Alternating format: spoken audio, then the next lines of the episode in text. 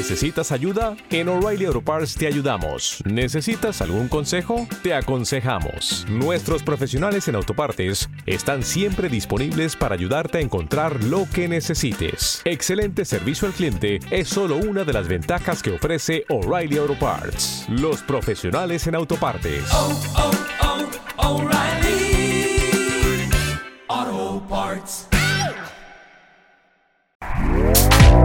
Este podcast forma parte de Evox Originals. Disfruta de este avance.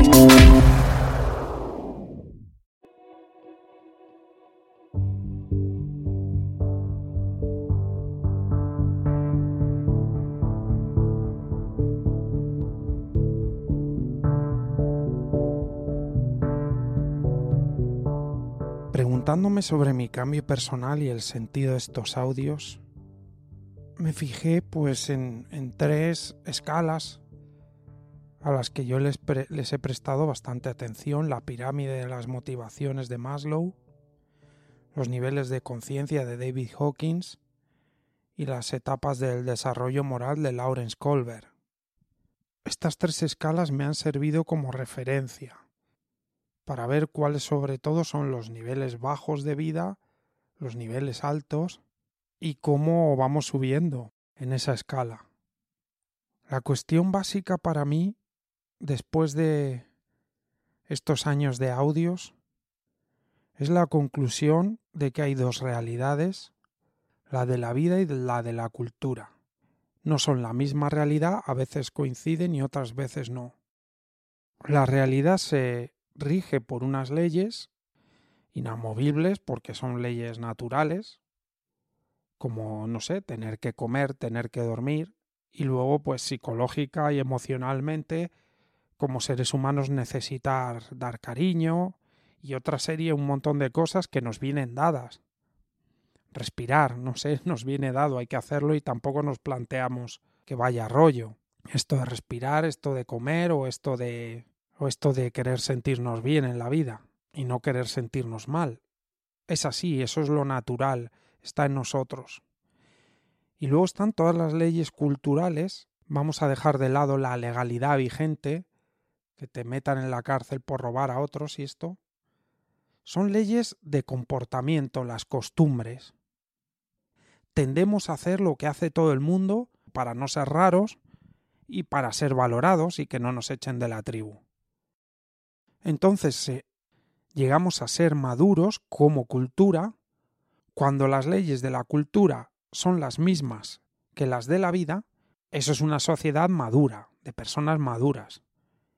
Y las personas, individualmente, somos maduras en la medida en la que vivimos con las leyes de la vida y no nos perdemos en las leyes de la cultura. La supervivencia se ha ido transformando y hoy en día, por ejemplo, es ultraconsumismo. Y lo vemos, es una ley social consumir. Pero no tiene nada que ver con la vida, la vida no tiene esa ley.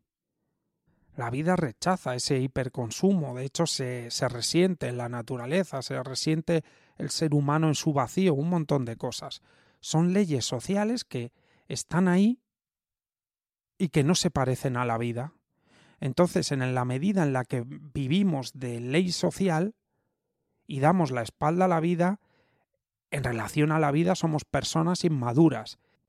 Así que si queremos no solo madurar como seres humanos, sino hoy en día ya hasta sobrevivir, porque la cultura se ha retorcido tanto que promueve comportamientos que son tan antinaturales que nos estamos destruyendo. Que es ya el colmo de lo esencial que te quiero hablar, el colmo de, de la ausencia de darse cuenta, el colmo de estar dormidos.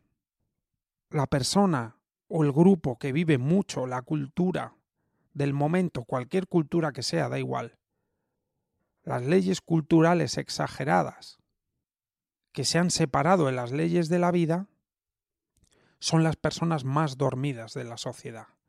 Dormidas en el sentido de que no se dan cuenta, no saben, no saben diferenciar entre lo que es la vida y lo que es la cultura. Creen que las leyes de la cultura son la vida.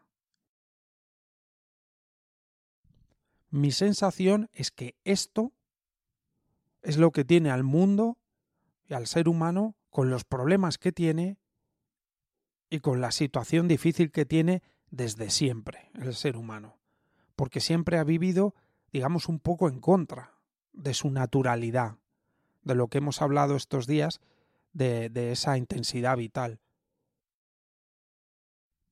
Y entonces yo me preguntaba, ¿y por qué se ha dado esto? ¿Por qué nos hemos separado de la vida?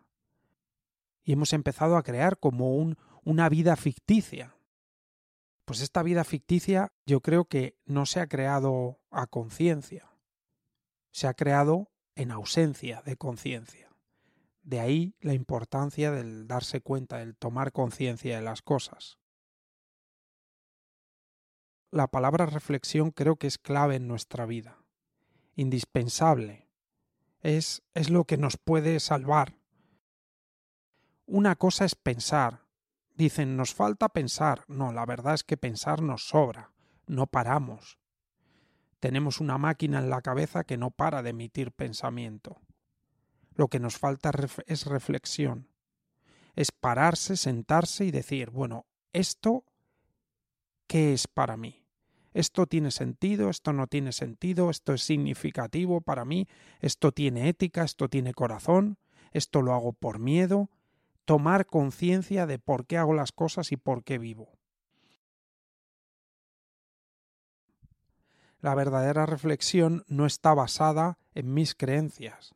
El que es de una tendencia política dice no, me voy a, sentir a sentar a reflexionar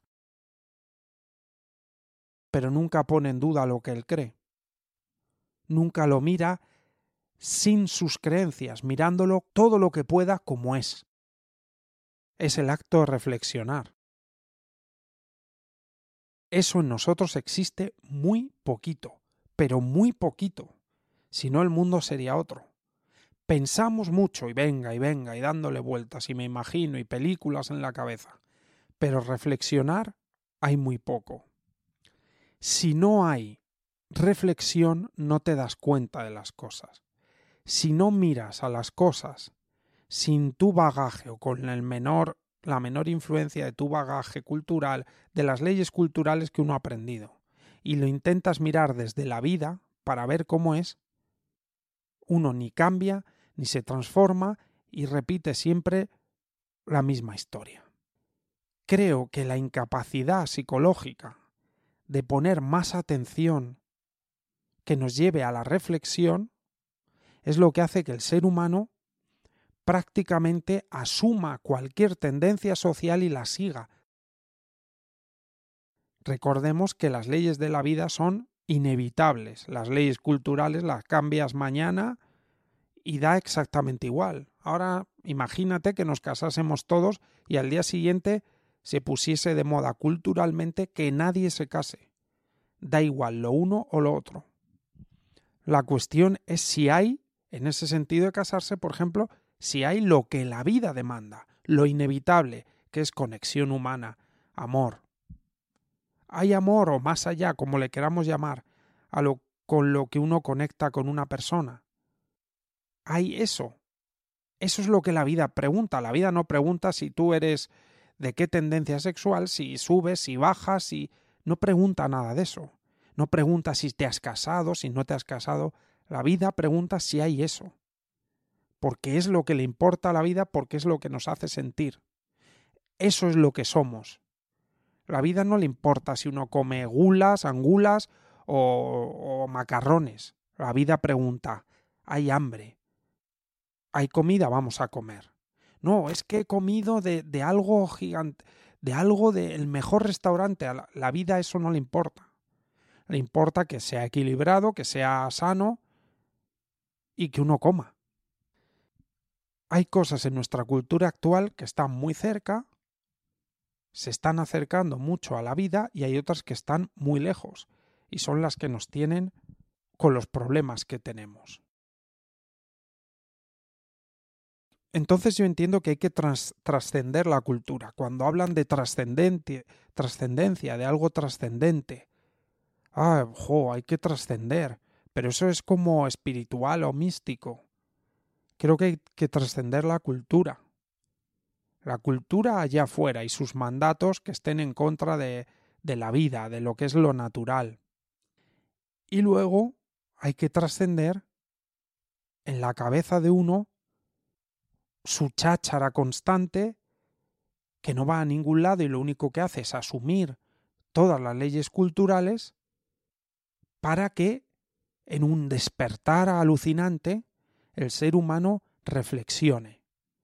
Y entonces la reflexión nos lleve a vivir más cerca de la vida que de las leyes culturales que tienen un problema muy grave las leyes culturales y es que si uno no pone darse cuenta y no pone reflexión en su propia cabeza, en su propio cerebro, en su mente, uno está en el automatismo, la creación de pensamiento aleatorio. Y cuando hay automatismo en la cabeza, hay una tendencia habitual, que es la que tenemos los seres humanos muy marcada, como nuestro cerebro es un órgano de pura supervivencia, el cerebro trabaja mucho en automático con el miedo. Tenerle miedo a todo para el cerebro puede suponer sobrevivir. Si no hay reflexión, la mente humana está mucho en el miedo. Es a donde baja y está todo el rato lucubrando sobre posibles dramas que vivir, sobre posibles amenazas que uno puede tener en la vida. La ausencia de reflexión nos lleva al miedo. Sin reflexión, vivo en el miedo. Y este es un agravante. Ya no es que yo me pierda la vida porque no tengo reflexión, porque no me doy cuenta. Y no es solo eso, y todo lo que me impide vivir el miedo y todo el tiempo que paso dándole vueltas a las cosas y ese espacio, pues la vida es eso que pasa mientras yo en mi cabeza estoy elucubrando qué sé yo el qué, una y otra vez y probablemente basado en el miedo. Eso ya hace, y los estudios lo dicen, hacen de la vida algo peor. Principalmente es que tampoco tienes percepción, no, no percibes esa intensidad vital, es que uno pasa por la vida como, como que no se entera. Pero es que no es solo eso, es que si no hay reflexión, no es solo que uno no se entera, es que las personas más insensibles se colocan en posiciones de poder cerca de uno, ya sean grandes posiciones de poder. ¿Te está gustando lo que escuchas? Este podcast forma parte de Evox Originals y puedes escucharlo completo y gratis desde la aplicación de Evox. Instálala desde tu store y suscríbete a él para no perderte ningún episodio. buenos días, mi pana. Buenos días, bienvenido a Sherwin Williams.